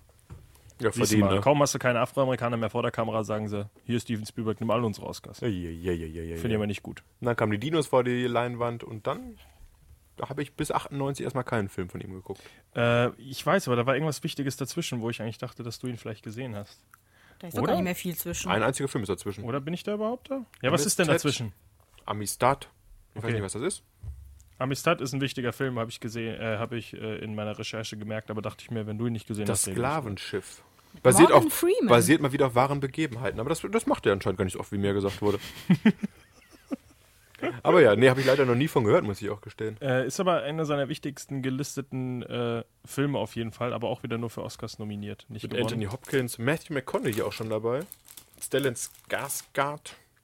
Guter Cast. Ja, natürlich. Ist auch ein wichtiger Film. Wie gesagt, haben wir nur beide nicht gesehen. In unserem nächsten äh, Steven Spielberg Talk äh, sprechen wir den an. Wenn er verstorben ist, kurz vor der Sendung. Schiff. Schiff-Talk. Die bekanntesten Schifffilme. Ich bin ah, Filme auf Schiffen. Aber nicht zu viel Das klingt verraten. nach einem guten Talk. Ähm, ja, dann springen wir natürlich ins Jahr ach- 1998. Wahrscheinlich der erste, nee, wobei eher nicht. Ich glaube nicht. Ich hoffe nicht, dass das der erste Steven Spielberg-Film war, den ich gesehen habe als kleines Kind. Ach so. Äh, ja, ja, ja. Der Soldat James Ryan, Saving Private Ryan im Original. Apropos starker Cast, auch hier ein starker Cast. Und äh, diesmal auf der anderen Seite des äh, Weltkriegs, nachdem Ist- man äh, er sich ja vorher eher so auf die Nazis und äh, die KZs konzentriert hat, sagt er diesmal, die Amis haben ja auch was gemacht. Krieg. Und äh, zeigt diesmal die andere, auch nicht schöne Seite des Zweiten Ist das Weltkrieges. Der erste. Film mit Tom Hanks in der Hauptrolle? Bei Steven Spielberg? Nein. Oder? Wel- Welchen, welchen hatten wir denn vorher? Sorry, keine Ahnung. Aber ich weiß, dass sie insgesamt Nein! Schreibe ich doch nicht an. fünf Filme zusammen gemacht haben. Dann zähle ich mal kurz durch, während einer von euch beiden die Story zusammenfasst. Äh, Tom Hanks in seinem ersten Film zusammen mit Steven Spielberg trifft sich im Zweiten Weltkrieg mit seinen Freunden. Und, Fünf, habe ich. Hab Äh, ich doch gesagt. also ist der erste. Also. Ja, ich wollte sagen, es ist der erste wahrscheinlich gewesen. Ähm, und Moment, Moment, Moment. Äh, genau, äh, das Ganze eröffnet ja quasi am D-Day. Äh, erst eröffnet auf so einem alten Mann, der weint und dann Die glorreiche Zusammenfassung der Ereignisse. ja, Wie war der Krieg bei dir? So, habe ich ein bisschen geweint und dann war da ein Schiff. Nach dem Krieg hat er geweint. Nein, es geht natürlich darum, dass ein, ähm, ein verlorener Sohn irgendwo in Frankreich, nachdem seine drei oder zwei Brüder gestorben sind, Ich glaube drei, ne? Drei Brüder, sind ich glaube, drei. Brüder sind gestorben und dann äh, gibt es den, weiß ich, wie heißt denn das nochmal? Irgendein äh, Gesetz, das äh, oder eine, eine Abkommen, dass es dann heißt, okay, der letzte Sohn sollte vielleicht zu seiner Mutter zurückkehren, damit die nicht alleine sterben muss, weil der Vater ist bestimmt auch schon tot. Ähm, und dann schicken sie eben eine Bataillon, die nichts Besseres zu tun hat an einem D-Day, als die Nazis zurückzuhalten, diesen kleinen Matt Damon, äh, James Ryan zu finden und zurück nach Hause zu bringen. Und der sagt dann aber, als sie ihn finden, was hier ist Krieg, lass mich lieber Krieg machen. Ja. Ähm, der Film ist sehr episch, sehr, sehr, sehr brutal. Äh, Eine ja. der tollsten Anfangssequenzen, wo die quasi auf dem Strand marschieren. Also es ist was andere Leute, fi- Antikriegsfilm an, andere Leute finden das schlimm, Markus findet es toll. Ich finde, das gut ist sehr, sehr authentisch dargestellt, wie schlimm die Wirren des Krieges waren. Auf Ton- und Bildebene ist das. Also wahrscheinlich gut zusammengefasst. der Film, wo die meisten Leute zuerst dran denken, wenn es um einen Antikriegsfilm geht. Hat nicht mal Dunkirk geschafft, das nochmal so zu intensiv zu erzählen. Wie, Ja, weiß ich nicht, ob du das heute auch noch machen willst. Ja, Gut, Dunkirk auch. versucht ja auch was anderes. Ja, das ist Weil du wahr. hast, Dunkirk ist ja sehr, äh, äh, wie heißt sowas? Brutal. Äh, persönlichkeitslos. Also so, du ja. hast ja keine wichtigen Hauptpersonen. Du hast ja hier schon ganz klar Tom Hanks und seine Freunde, die. Oh, wieso fallen mir denn die anderen? Hier Tom Sizemore, äh, Gary Pepper, der Sniper natürlich, Adam Goldberg, äh, Vin Diesel, lustigerweise, Giovanni Ribisi, Matt Damon später, Paul Giamatti. Viele wichtige Leute, die äh, den Zweiten Weltkrieg erleben. Sehr brutaler Film, sehr emotionaler Film. Trotzdem sehr viel Dialoge. Äh, Wunderschöne Rahmung, finde ich übrigens. Also das mit dem, mit dem alten weinenden Mann am Anfang und am Ende ist, äh, wie bei Titanic, die arme alte weinende Frau und dann versinkt das äh, Schiff. Die finde ich kacke, die Frau mochte ich nicht. Na, Hey. Sexist Markus mag nur weinende Männer. Wenn Männer weinen, das ist mir ganz Persönliches. Finde ich, ne, finde ich einen sehr guten Film übrigens. Ist auch ein sehr, sehr guter Film. Aber Äh, auch kein Film, den ich mir sonntags angucke und sage, ach, ist die Welt schön. Aber das macht Steven Spielberg vor Film ja auch nicht. Williams. Nein, anscheinend nicht. Anscheinend guckt er lieber wieder äh, Sieben It's a. Wonderful Life. Äh, Danach freut er sich hoffentlich aber auch nicht. deswegen sage ich, es ist ein komischer, komischer Mix, den er sich da immer anschaut. So, kommen wir jetzt zu seinem Pinocchio-Film? Oder habt ihr noch was dazwischen? Ein Pinocchio-Film? AI, künstliche Intelligenz. Ach so. Habe ich als nächstes auf meiner Liste eine moderne Adaption von Pinocchio. Okay. Äh, aber eine moderne Adaption, die er geklaut hat, ne? Äh, übernommen, würde ich sagen, oder?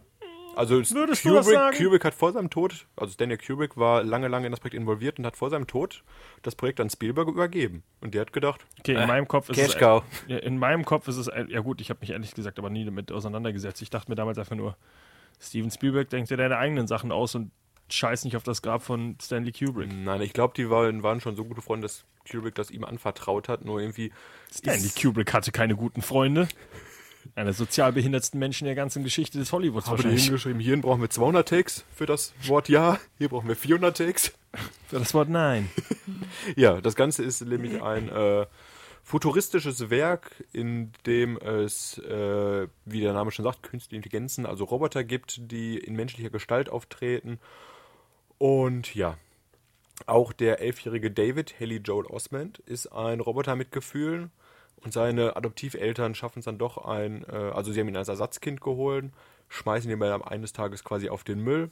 Und er arbeitet daran, ein echter Junge zu werden. Sprich, wie Pinocchio möchte auch er die blaue Fee finden oder die Fee finden und sich wünschen, ein echter Junge zu werden. Und trifft auf diesem Weg so einige skurrile Leute, unter anderem auch Jude Law. Haley Joel Osment, einer der wichtigsten äh, Kinderschauspieler in den 90er Jahren, der danach absolut nichts mehr gemacht hat und bis heute nur in irgendwelchen komischen Rollen versumpft. Viel Das gegessen stimmt. hat er, oder? Ja, So dick, der war damals schon ein pummeliges Kind. Der ist na halt jetzt gar einfach, nicht. Der hat ja nur ein pummeliges Gesicht gehabt. Kugelrund. Übertreib doch nicht. Jetzt macht er in so Filmen mit wie Swedish Dicks und Izzy Gets the Fuck Across Town. Muss er für diese Szene immer nackt sein? Weiß ich nicht. Also, Jemine.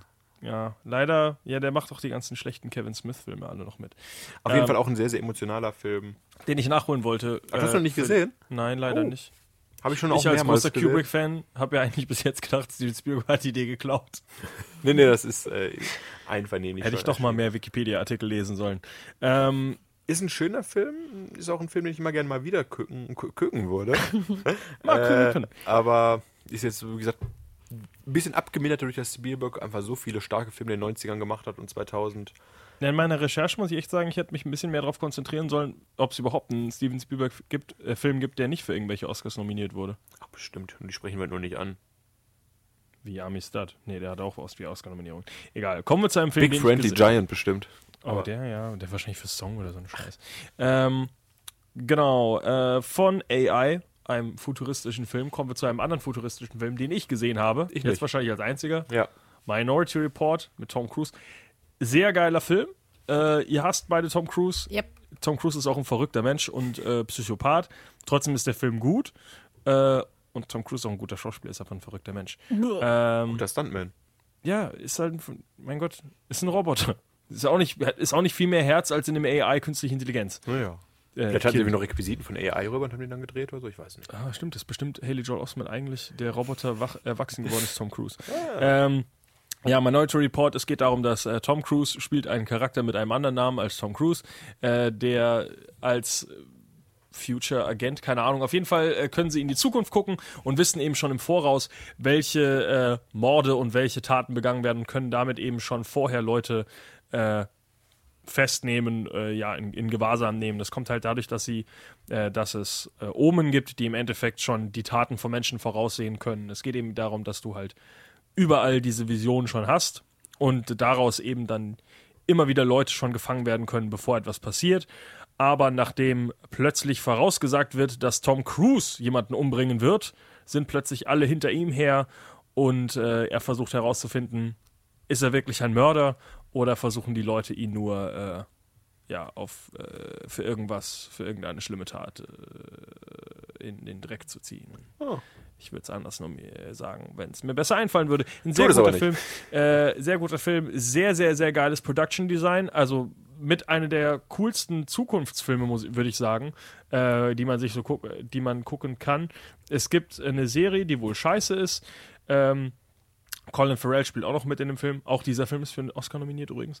Äh, bestimmt nicht für Tom Cruise. Kam im selben Jahr übrigens raus wie Equilibrium, den ich kürzlich gesehen habe. Der auch gut ist. Der, ja, hat mir nicht so gut gefallen, aber war auch. Nicht? Ja, ist vielleicht auch das Alter wieder. Das war für mich auch so ein Ledermantel tragende Ja, Matrix-Klone. gut, das war sowas. Matrix-mäßig. Ja. Ähm, auf jeden Fall Minority Report äh, finde ich einer meiner Lieblingsfilme sogar von Steven Spielberg, einfach nur weil er so rausbricht aus diesem Standardding. Weil es halt so ein Film ist, den man von ihm gar nicht erwarten würde, dem man jetzt eher sagen würde, das hat derselbe Regisseur gemacht, der auch Mission Impossible gemacht hat. Aber weißt du was? Alle Leute, im Jahr gesagt haben, dieser Spielberg mit seinen futuristischen Kacksachen immer wieder, erzähl mir doch mal eine wahre Geschichte. Auch die haben was bekommen. Im selben Jahr. 2002, Catch Me If You Can. Und die haben auch alle gesagt, wo ist denn dieser Tom Cruise eigentlich? Da ist er. Zusammen mit Leonardo DiCaprio. Das ist Tom Hanks. Habe ich Tom Cruise gesagt? Ja. Tom Hanks wollte ich ja sagen, ja. Diese ganzen Toms, die wir ansprechen heute, ne? Ja. Äh, Wie heißt er denn wieder? Ähm, äh, Tom oh, Hanks? nein, der Typ aus Catch Me If You Can, die echte Person. Frank Abagnale. Ah, ja. ja Der dargestellt von Leonardo DiCaprio. Echte Geschichte, ja. Ein Mann, der sich schon früh von seinen Eltern losgewandt hat, nachdem sie sich getrennt haben und gesagt haben, weißt du was, ich betrüge einfach alle Leute auf dem Weg ganz weit nach oben. Ist dann Pilot gewesen, Arzt gewesen, alles Mögliche, hat überall durch Fälschen und äh, ja, durch äh, Leonardo DiCaprio Aussehen es geschafft, äh, sich überall durchzu. Ja, auch das. Bis das FBI kam in Form von äh, Tom Tom, Hanks. Hanks. und gesagt hat, na, na, na, mein Freundchen, ich habe jetzt mal ein Lass paar Jahre Zeit und jag dich durch äh, die ganze Weltgeschichte und am Ende wären wir aber trotzdem gute Freunde. Frank Abagnale übrigens selbst auch in dem Film zu sehen als ein französischer Polizist. Sie. Und er ist nicht so hübsch wie Leonardo DiCaprio. Und wer es alles nochmal äh, ausführlich haben will, auch in unserem Biografie-Talk, Tom Hanks. Tom Hanks. Wir hatten keinen Leonardo, Dica- Bläh. Leonardo DiCaprio Talk, glaube ich. Noch nicht? Nee. Macht Sollten mal was gefasst. Ja, bringt der denn immer Ja. so Filme raus? Nochmal, nee, ne? Ich glaube, der ist jetzt äh, Oscar gewonnen. Jetzt Oscar Kann gewonnen. er sterben. nee, der wird doch, äh, der spielt bald äh, H.H. Holmes irgendwann mal, wenn, Für Scorsese? mhm. Ja, da freue ich mich drauf. ja, Spannender wenn Film. der seinen Joker-Film nicht vorher machen will. Hm. Ähm, aber apropos äh, Tom Hanks. Tom Hanks hat ja da äh, den Piloten Leonardo DiCaprio äh, gejagt. aber das eine Mal hat er dann gesagt, oh nein, ich habe meinen Flug verpasst. Und dann saß Tom Hanks, keine Ahnung, weiß ich, 24 Stunden am Flug, nein, eine Woche, keine. Ahnung, äh, in the Terminal auf jeden Fall äh, an einem Flughafen fest. Und hat einen russischen Akzent auf einmal bekommen, ne? Echt? Spielt den Russen? Der spielt auf jeden Fall Viktor Naworski. Ja. Oh, nee, der ja. kommt aus dem Land Krakosien, das es eigentlich überhaupt gar nicht gibt. Ach du Jemine. Also es Oh, ist erfunden. Also wieder hier ein Science-Fiction-Film von Steven Spielberg. Oh. Hab, hab der den, ich habe den Film nicht gesehen, weil ich. Ich habe den Film gesehen, aber auch. ich muss sagen, der war tatsächlich gar nicht so gut, obwohl auch Catherine Zeta-Jones mitspielt, von der ich äh, großer Fan bin. Und Stanley Tucci. Ähm, genau. Von der, bin, von, dem, von der bin ich kein Fan. Ähm, aber auf jeden Fall, Victor, Victor bleibt am Flughafen stecken, weil eben in seinem Land Bürgerkrieg herrscht und ähm, er eben von den Vereinigten Staaten äh, nicht mehr anerkannt wird und deswegen auch nicht mehr ähm, diesen Flughafen in New York verlassen kann. Also versucht er dort ähm, einen Job zu finden, sich irgendwie ein bisschen häuslich einzurichten, was ihm äh, nicht ganz gelingt. Dann lernt er eben Catherine Zeta-Jones, die eine Flugbegleiterin ist, kennen und verliebt sich in sie. Ähm, ja, und so versucht er eben seine Zeit, sich dort zu vertreiben. Und im, Ansch im am, am Ende des Films, als der Bürgerkrieg endet, schafft er es tatsächlich wieder zurück nach Hause zu kommen. Baut er nicht irgendwie auch ein Badezimmer oder sowas in der Zeit? Irgendwie? Er baut eine Mauer. Ach du Jemine. Er versucht einen Job zu äh, bekommen und ähm, versucht es zuerst mit äh, den Gepäckwagen dort, die er an seine richtige Stelle wieder zurückschiebt. Aber da gibt es neben noch ähm, Frank Dixon, der auf äh, Victor aufpassen soll, dass er eben nichts krumme, keine krummen Geschäfte und so weiter dort anstellt und eben den Flughafen nicht verlässt.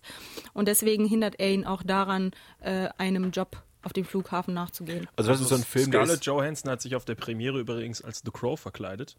Oh, Sehe ich gerade. Weiß nicht, wie ich was darauf. hat denn die denn damit zu tun? Weiß ich nicht. Äh, das hat mich nämlich gerade irritiert. Das ist auf jeden Fall wieder so ein Film, der, der wurde gedreht und weiß nicht, ich kann mir vorstellen, dass Spielberg und Tom Hanks am Flughafen saßen und gesagt haben, wir haben jetzt eine Stunde Zeit, bis der Flieger kommt, mach mal was. Und Aber Catherine Zeta-Jones kam mal eben vorbei, wenn sie Zeit hatte. Und hat ihren äh, hochhackigen Stiefel kaputt gemacht und das sehe ich nämlich dem ich will ja nicht sagen, der Film basiert auch schon wieder lose auf wahren Begebenheiten, aber wie Freddy ja gesagt hat, macht das Spielberg gar nicht so oft. Aber der Iraner Mehran Alles Karimi. Nasseri kann da wahrscheinlich mehr eine andere Geschichte erzählen. was? Die Geschichte basiert lose auf dem Erlebnis von dem Iraner, dessen Namen ich gerade gesagt habe und nicht nochmal wiederholen möchte. Ähm, übrigens, der Film wird lustigerweise wirklich einen Doppelpack mit Catch Me If You Can verkauft, habe ich gerade gesehen. Also. Ernsthaft? Nee, Ja. der Film war echt leider. Wir haben jetzt schon zu viel drüber gesprochen. Nein, ist ja ich. okay. Ja, ja, ja. Äh, bei Filmen auf wahren Begebenheiten kommen wir auch direkt dann 2005 zu dem nächsten Film, der auch auf wahren Begebenheiten natürlich basiert. Krieg der Welten 2005 wieder. wieder auch mit demselben Schauspieler, der schon in The Terminal und äh, Catch Me If You Can mitgespielt hat, Tom Cruise. Und Dakota Fanning. Und Tim Robbins. Oh. äh, ein Film, wo ich echt sagen muss, ich kann mich an, ähm, ich habe den Film, glaube ich, zweimal schon gesehen, ich kann mich aber nicht mehr an viel erinnern, nachdem äh, Tom Cruise nicht mehr wegläuft und von den Aliens gefangen wurde. Ich erinnere mich auch ganz, ganz grobe nur daran und ich weiß, dass ich am Ende recht schlecht fand, den Film. Ja, es sind, äh, apropos futuristische, fut- futuristische Filme von Steven Spielberg, das ist kein guter. Er guckt lieber Minority Report, äh, ist auch derselbe Schauspieler. Äh, Dakota Fanning, äh, einer der ersten Filme, glaube ich, mit ihr, wahrscheinlich, war ja da Er war ein kleines Kind, ne? kleines Kind. Ähm, allgemein aber ja ein ganz cooler Alien-Invasionsfilm. Da äh, haben wir damals schon drüber gesprochen. Geht im Endeffekt darum, dass auf einmal diese Tripods auf der Erde auftauchen. Basiert natürlich auf dem Hörspiel, was damals Orson Welles im Radio vorgelesen hat. Und alle Krieg der Leute, Welten. richtig, und alle Leute gedachten, Ui. die Welt geht unter. Gibt's eine Simpsons-Folge darüber? Wird er nicht auch in Scary Movie verarscht? Ja. Ich denke immer, ist das Science oder Krieg der Welten? Aber ich glaube, die werden Äh, beide. Der große. Joke ist, äh, dass dieses dreibeinige Ding auf einen Rapper schießt und dann fallen Goldketten runter statt Klamotten. Und das ist der Top-Joke. Der Film wurde übrigens in äh, sieben Monaten fertiggestellt nur. Und, Also es sprich, ist, und es ist ein iPod, stimmt. von Dreharbeiten bis Kinoveröffentlichung sind nur sieben Monate vergangen und ich finde, das merkt man im Film dann doch recht an. Findest du? Ist das so schlecht? Film schlecht. Ich fand es sehr langweilig, aber Du bist ja auch kein großer Fan von Tom, äh, Tom, äh, Fan von Tom Cruise Also- oder großer Action. da ging es jetzt gerade, ja stimmt auch, aber da ging es jetzt äh, ein bisschen mit Spielberg runter in den Jahren. Ja, es gab aber Gott sei Dank auch im selben Jahr natürlich einen Film auf wahren Begebenheiten basierend. Der natürlich Wie Krieg der Welten basiert nicht auf München. wahren Begebenheiten? Ich habe München nicht nicht. gesehen, deswegen kann ich da leider nichts zu sagen. Ich habe versucht, München zu gucken und der Film ist so langweilig und es passiert so wenig, Oh, oh, dass ich oh. dann stattdessen Gravity Paradox geguckt habe, weil ich mir dachte, den hast du bestimmt geguckt, dann bereite ich dir lieber einen Rezensionsfilm vor. Nee, das ist, äh, weiß nicht. Den habe ich leider übergangen, aber wenn er schlecht ist. Äh, Jim Caviezel, äh, es geht natürlich darum, dass äh, bei den Olympischen Spielen 1972, glaube ich. Ja, das ist richtig. Ha, Die krass. Geiselnahme von München. Boah, ne? ich bin ein Geschichtsgott. Ähm, ja, äh, Palästinenser, äh, gla- Palästinenser-Terroristen, israelische Leute, äh, Olympioniken, glaube ich, heißt das. Jetzt haust du aber so Fachwörter hier raus. Äh, Palästinenser, das absolute. Fachwort. ähm, Palästiniten hast du die gerade genannt, dachte ich. nein, Olympioniken. Achso, ich dachte, ich habe so äh, eine gefangen genommen haben, äh, Geiselnahme und äh, ja, dann große Schießerei und Blut und Tod, Blutvergießen, ähm, alle gestorben. Und dann wird Jim Caviezel äh, von seinen israelischen, äh, ich weiß gar nicht, er ist, glaube ich, ein, ähm, wie heißt sowas, ein Bodyguard oder sowas. Ja. Und äh, soll dann plötzlich äh, eben diesen Plot planen. Ähm, Oh, der Film vermischt äh, Realität mit erfundenen Sachen ne? und wurde deswegen stark kritisiert. Ja, das Ding ist, ich habe den Film nicht bis zum Ende geguckt, deswegen kann ich das nicht genau, äh, genau äh, festlegen. Mein Problem ist, der Film nimmt am Anfang diesen Israeli-Palästinenser-Konflikt ein bisschen flachsig auf die leichte Schulter. Ui. Ich hoffe, der wird später ein bisschen kritischer, weil am Anfang, klar, du zeigst zwar auch äh, die äh, Iraker, die um ihre, äh, um ihre Kinder weinen, um die ja, Terroristen, die da gestorben sind. Ja, ja, es sind Terroristen, aber Palästinenser schießen auch nicht auf Leute, weil es ihnen Spaß macht, sondern weil sie weil natürlich dieser Israeli-Palästinenser-Konflikt ein sehr, sehr wahres Problem ist. Ja. Und danach geht der Film schon für meinen Geschmack sehr zu stark in die Richtung, so, wir haben Israelis verloren, äh, bringen alle Palästinenser um, weil das das Richtige ist, was wir machen, weil das sind die klaren Bösen. Uiuiui. Ich denke mal, weil es ein Steven Spielberg-Film ist, dass dann später ein bisschen, Bisschen er auch Gewissenskonflikte hat und sieht, okay, vielleicht sind wir doch alle Menschen und sollten uns vielleicht nicht einfach gegenseitig ausrotten. Ähm, aber der Konflikt, wie gesagt, wird am Anfang ein bisschen zu sehr auf die leichte Schulter genommen, der halt eigentlich einer der größten Probleme der letzten, was ist es, 50 Jahre ist es Uiuiui, ja. fast. Ähm, Danach hat er erstmal drei Jahre Pause gemacht mit Film, ne? ich wollte noch was sagen zu dem Film. Und so. zwar äh, war ich erst absolut äh, überrascht davon, dass der Film tatsächlich äh, oft auch, wenn äh, deutsche Fernsehsender gezeigt werden, sowas auch deutsche Aufnahmen nimmt im Original. Dann ist mir aufgefallen, der Film läuft auf Deutsch. Dann habe ich auf Englisch umgeschaltet und gemerkt, das ist trotzdem so. Äh, nämlich Moritz Bleibtreu zum Beispiel spielt am Anfang auch ein bisschen, also spielt auch in dem Film mit und äh, spricht an einigen Stellen auch wirklich Deutsch, Oh. weil es halt ein Deutscher ist. Und sowas gefällt mir an Filmen, wie ich es vorher schon gesagt habe. Leute sollen das sprechen, was sie wirklich sprechen und nicht alle sagen, äh, Yeah. wie in Anthropoid letztes Mal, wo er sagt, sprich! Er sagt, du solltest sprechen. Ach, das war schon lecker. Ich. Ah, Scheiß Nazi. Ich hasse Nazi-Filme, die im Deutschen einfach alles übersetzen. Die sollen auch ein bisschen Englisch reden, mein Gott. Ähm, ja, danach kam eine längere Pause. Warum eigentlich, Markus? ich weiß nicht, hat er da Vielleicht war er was, krank. was produziert? Sechs Jahre lang krank. Also er hat auf jeden Fall auch an Transformers ja als Produzent und sowas mitgearbeitet in der Zeit. Vielleicht hat er da ein bisschen mehr Arbeit reingesteckt. Ich weiß es nicht. Äh, dann können wir ja äh, gleich nochmal einen Nebenfakt rausholen. Äh, Steven Spielberg ist ja auch, äh, warum er auch bis heute einer der wichtigsten Persönlichkeiten in Hollywood ist, ein guter Freund von George Lucas. Ja. Und äh, hat damals, als er mit äh, George Lucas, äh, ja, also zur selben Zeit hat er ja, äh, wie heißt der Film im Deutschen nochmal? Eine Sekunde. Äh, Begegnungen der dritten Art, unheimliche Ach so, eine fremdliche Der heißt so Begegnung. bescheuert auf- der auf- dritten auf- Art im Eis. Ähm, da, da, da, unheimliche Begegnungen der dritten Art. Ja. Ähm, Close Encounters of the Third Kind. Äh, den hat er gedreht, als äh, George Lucas gleichzeitig Star Wars gedreht hat.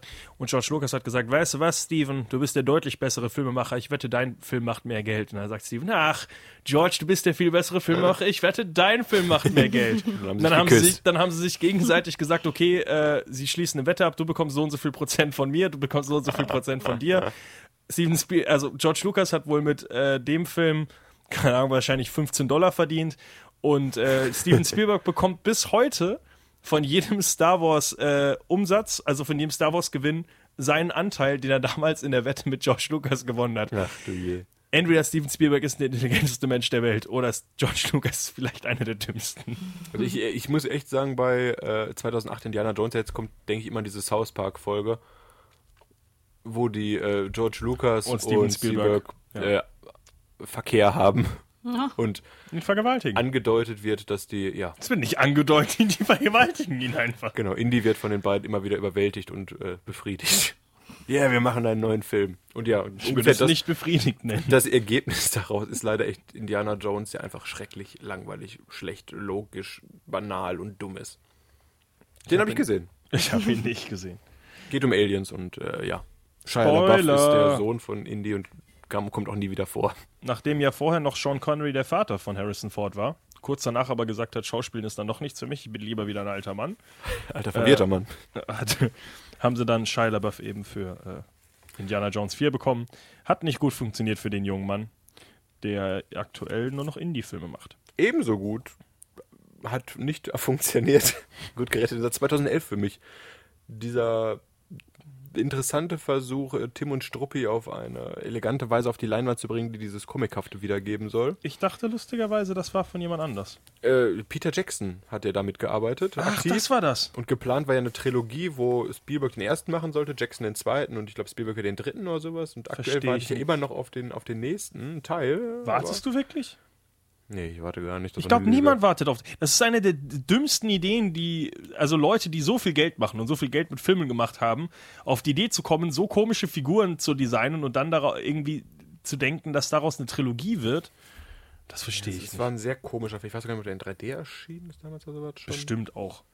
Ich vergleiche den manchmal mit diesem, der Polarexpress, der ja, Ja, genauso ja, schlecht ja. war. Oder Beowulf kam ja auch diese Zeit raus. Wie hieß das? Und das ist dieses Motion Capture. Motion Capture an Anfängen quasi. Ja, Andy aber- Circus natürlich auch wieder mit dabei, weil der ist ja. Ja, aber das war zu einer Zeit, wo das halt nicht ging. Hier, äh, die Weihnachtsgeschichte mit Jim Carrey. Ja, genau. Mhm, genau. Das sieht alles furchtbar aus, finde ich. Da ist meint, dass Tim und Struppi noch einer der, der hübscheren Filme, aber warum du dann überhaupt Schauspieler brauchst und den ganzen Quatsch direkt animierst, weiß ich auch nicht.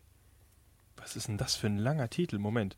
Die, Die Abenteuer von Abenteuer Tim von Tim und Struppi, das Geheimnis, das Geheimnis der Einhorn. Genau, die Einhorn. Warum heißt das überhaupt der Einhorn? Weil die Eben. Einhorn ist ein Schiff.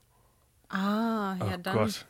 Also Ich dachte jetzt auch, ein dicker Fehler, der einfach bis heute auf allen DVDs Habe ich steht. damals auch gedacht. Nee, aber der Film äh, umfasst hier drei Tim und Struppi-Geschichten. Die Krabbe mit dem goldenen Scheren, das Geheimnis der Einhorn und der Schatz äh, Rackhams des Roten.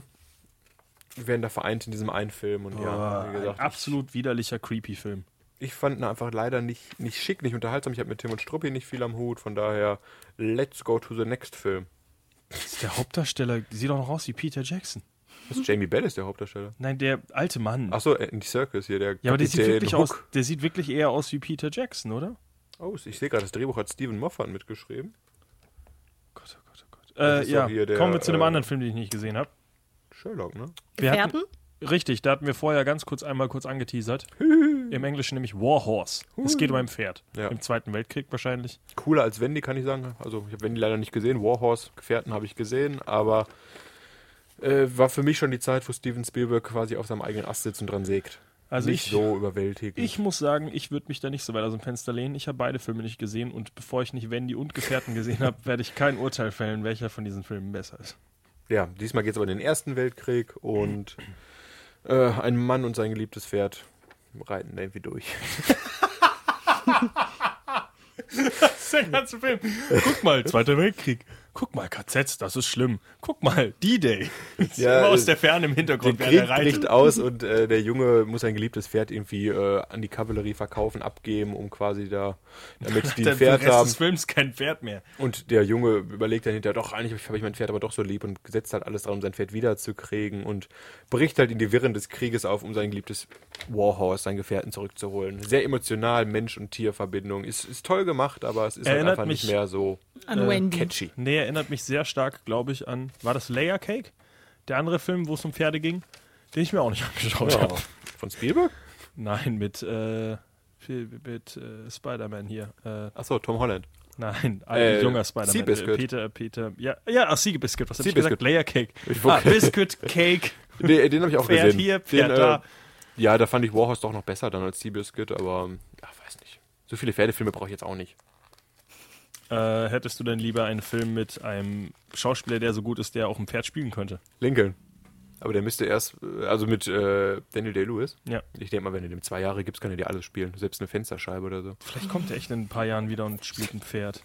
Also Oder Daniel. Day-Lewis äh, ist ja jetzt kürzlich zurückgetreten, aktuell auf sein letzter Film, Der Seidene Faden in den Kinos. Er wurde mal wieder von Oscar nominiert und für Lincoln hatte er auch als äh, bester Hauptdarsteller mal wieder den Goldjungen mit nach Hause letzten- genommen, ne? Seinen ja, letzten. Seinen letzten Oscar. Ja. aktuell. Er spielt halt diesen zwei Meter großen Präsidenten der Vereinigten Staaten und macht das verdammt gut. Punkt.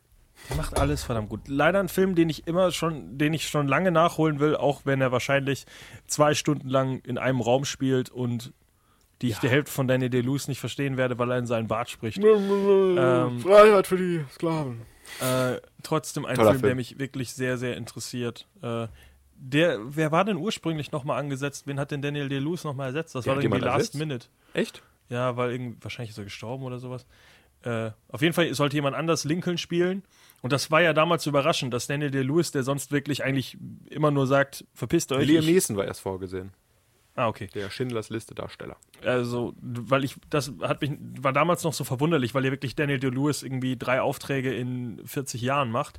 Ja. Aber dann so last minute gesagt habe, Lincoln, den kann ich spielen. Gib mir ein Jahr, damit ich den Bart von selbst wachsen kann und mir ein eigenes Haus bauen kann in der Zeit. Ich sag nichts. Ich setze mich, ich versetze mich gut in diese Rolle rein. Ich ge- wie? Ach, nee, jawohl. Na, alles gut. Ich möchte hier Ach so. keine, keine rassistischen äh, Vorwürfe. Ich glaube auf jeden Fall, dass äh, Daniel Day-Lewis in Vorbereitung wahrscheinlich wirklich eine eigene Holzhütte oder sowas wieder gebaut hat. Wo auch gesagt wird, der Film spielt nur in einem Raum, das hilft dir alles gar nichts. Ruhe, ich muss meine Holzhütte hier draußen fertig bauen, bevor wir den ersten Drehtag Ich würde es nicht beginnen wundern, wenn er gesagt hat, am Ende drehen wir die Erschießungsszene. Schieß! Schieß!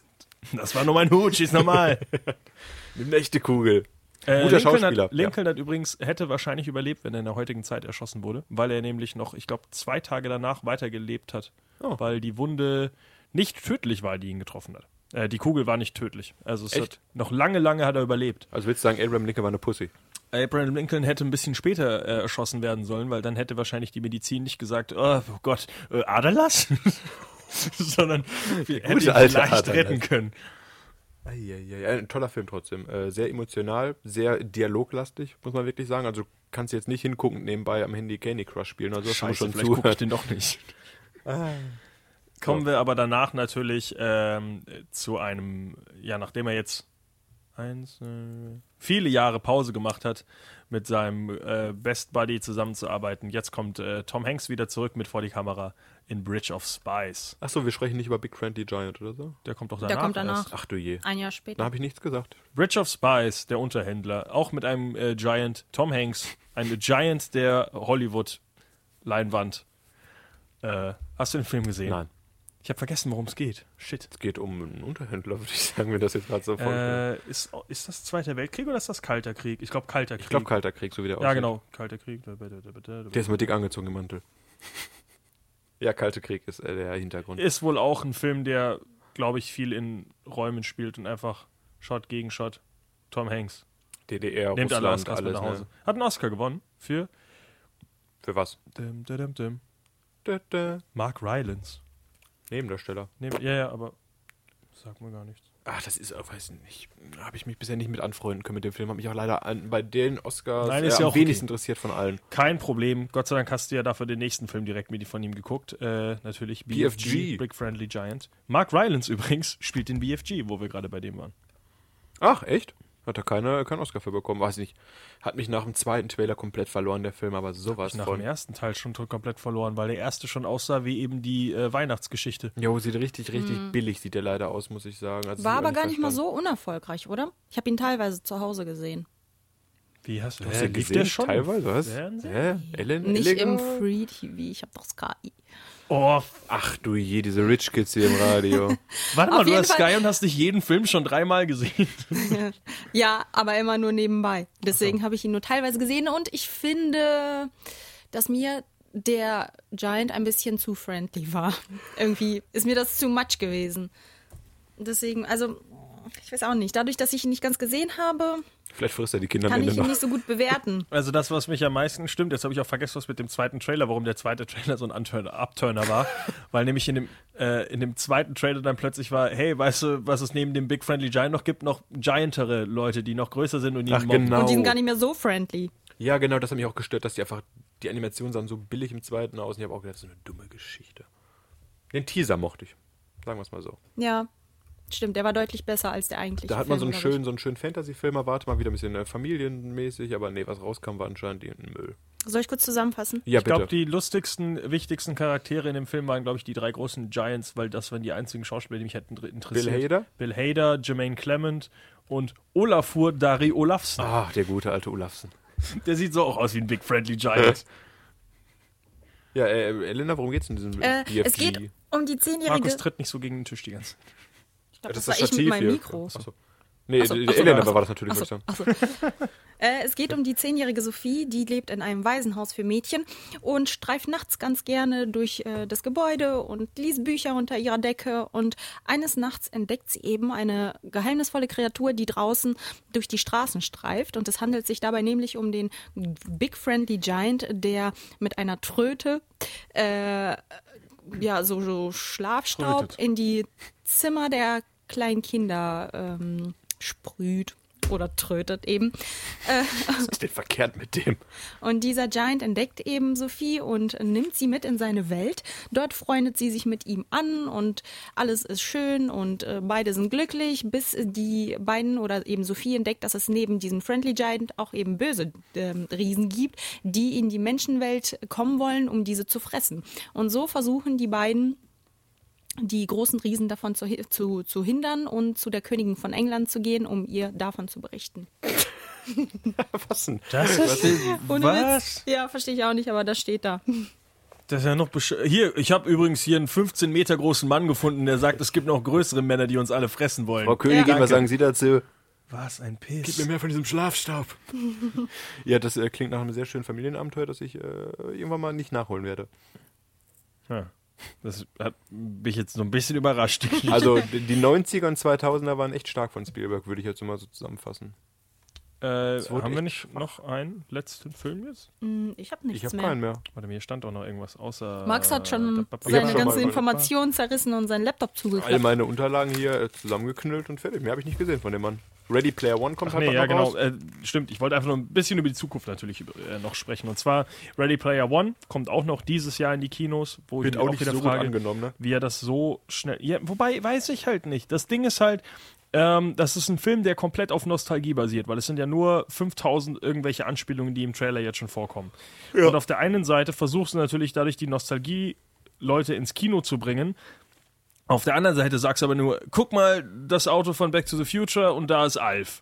Ja. Und äh, das bringt mir beides nichts, wenn Alf keine Katzen ist und das Back to the Future Auto nur für zwei Sekunden zu sehen ist. Wobei, das ist wahrscheinlich länger zu sehen, der DeLorean. Ähm, aber es sind halt nur einfach nur, hier, guck mal, Ja, was ihr äh, ja. kennt. Und das ist halt kein Film wert. Es Und- geht darum, dass irgendwie ein Programmierer doch diese Oasis-Welt ge- Welt geschaffen hat und stirbt, hat irgendwo ein Easter Egg versteckt. Sprich, einen geheimen Gegenstand, der irgendwie all sein Geld, Vermögen oder sowas beinhaltet und das sucht halt dieser Ready Player One Mensch. Also ich finde, Ja. der Film sieht aus wie Pisse. Ich finde, der sieht äh, aus wie teure Pisse. Das ist das, was mich halt so irritiert. Wieso kommt der Film gleich mit die Verlegerin? Ich glaube wirklich, dass der mittlerweile so ein Film mit T- Tom Hanks, Meryl Streep vor die Kamera schnell am Wochenende Das dreht er sich abdrehen. im Keller oder sowas. äh, lest den Text einfach ab. Meryl Streep sieht dabei trotzdem aus, als wäre sie die beste Schauspielerin aller Zeiten. Ja, und Tom Hanks genauso. Lächelt einfach auch und jeder mag ihn. Äh, ich mag Tom Hanks auch. Viel wichtiger natürlich äh, macht er natürlich Indiana Jones 5. Und er hat vor kurzem ähm, angesprochen, dass er West Side Story neu verfilmen möchte. Oh!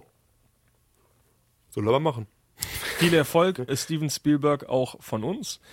Äh, Der braucht keinen Erfolg, der hat schon alles, was er will. ich muss sagen, Markus hatte recht. Der Film macht viele, äh, also der Film, Steven Spielberg macht viele Filme, die auf äh, wahren Begebenheit basieren, aber gleichzeitig auch viele, äh, ja. Was ist denn euer Lieblings-Spielberg-Film zum Abschluss vielleicht nochmal? Äh, mit dem Pferd, der Film, den ich nicht gesehen habe. Wenn die zwei. Richtig. Nein, äh, für mich, weiß ich nicht. Hm. Nee. Für mich? Ich glaube wirklich Minority Report, weil er so rausfällt, weil es einfach so ein Film ist, wo ich nie gedacht hätte, dass er von Steven Spielberg ist. Ansonsten, die anderen Filme sind halt alle sehr Spielbergy. Ich mag Ja. Catch Me If You Can, ich mag äh, Soldat James Ryan, ich will ihn aber nicht jeden Tag gucken Ich wollen. glaube, den würde ich bei mir aber auch mit an die Spitze packen. Ja, aber das ist ein Film, den ich nicht äh, öfter gucken. Ja, wobei doch. Wahrscheinlich der beste Film. Ja, doch. Fuck. Das ist doch Auer als im Young Ich glaube, ich habe drei Favoriten. Ich habe gesagt, ein, Elena. Nee. An dieser Stelle beenden wir die Sendung. wenn darfst- sich hier keiner an die Regeln halten kann. Du darfst komm, zwei einmal. nennen, komm, zwei. Nein, komm, nennen drei. Und ich sagte, warum Die? Farbe Lila, Schindlers Liste und Jurassic Park. Also schön alles ja, ja, abgedeckt. Ja, ja, ja, ja. Einen traurigen Film. Nee, keinen lustigen Film. Noch traurigeren Film. Ich wollte gerade sagen. Und einen Film mit Dinosauriern. Ja doch, äh, Jurassic Park ist natürlich auch ein, ach, der, der Mann ist schon gut, der hat schon drauf, das, das können wir jetzt Aber man muss ja sagen. noch sagen, dass er, außer dass er Regie geführt hat, ähm, auch in vielen Filmen der ausführende Produzent war. Und das Ja. ist, das ist ja Und auch diese eine, Liste lesen wir jetzt vor. eine lange Liste. Man in Black, Transformers. 166 Credits. Aber damit hat er 2015 aufgehört mit Jurassic World. Er hat auch einmal Oh. die Kamera in der Hand gehabt. Und Ja, Schauspieler war er auch mal. Ach, der Mann ist so talentiert. Ja. Äh, schade, dass er, also wirklich ein Film, ja, ein Regisseur, dem man eigentlich fünf Talks widmen sollte und alle seine Filme komplett zerlegen sollte, weil er einer der wichtigsten, besten Personen in Hollywood ist. Ja, einflussreichste und erfolgreichste. Wir frühstücken ihn genauso wichtig ab äh, wie Edgar Wright Oder in derselben Zeit. Ryan Gosling. Also ja, es ist, glaube ich, ein bisschen zu großes Mammut-Topic, um das in einem so kleinen Talk abzufrühstücken. Ich hoffe, wir haben ein bisschen was gebracht. Ansonsten ist Wikipedia. Es ist ein sehr, sehr faszinierender Mann, der sehr, sehr viel erreicht, gemacht äh, und revolutioniert hat vor der, vor der Kamera und hinter der Wunderschönes Kamera. Fazit, Freddy, wunderschön. Weiß, was auch wunderschön wird. Unsere Unser nächste Sendung. Worum geht's denn da? Ja, das äh, Thema hat sich ja jemand von uns ausgesucht. Es war Markus. Was, worum geht's? Um die Frauenquote zu heben. Jennifer Lawrence, Und das Fappening. die in Red Sparrow ähm, Red Sparrow. Ja, ich habe den Trailer ehrlich gesagt nicht so, geguckt. oh. Es spielt wieder eine äh, sexy Agentin. Ich glaube, ich habe sogar fast jeden Film von ihr gesehen. Das heißt, ich kann nächstes Mal Ich tatsächlich ein bisschen mehr auch dazu beitragen. Also ich äh, weiß nur, dass äh, sie als russische Agentin echt nicht gut ist. Spoiler Alert, das ist ja auch äh, Wumpe. The Burning Plane ist scheiße. Guck den nicht. So, jetzt aber Mehr äh, dazu nächste nächste Woche. Sendung mehr. Äh, ja, vielen Dank fürs Einschalten. Äh, nächste Woche übrigens auch so tolle Kinostarts wie Mein Freund die Giraffe. Auf Wiedersehen. Das ist nicht der Film mit. Tschüss. Tschüss.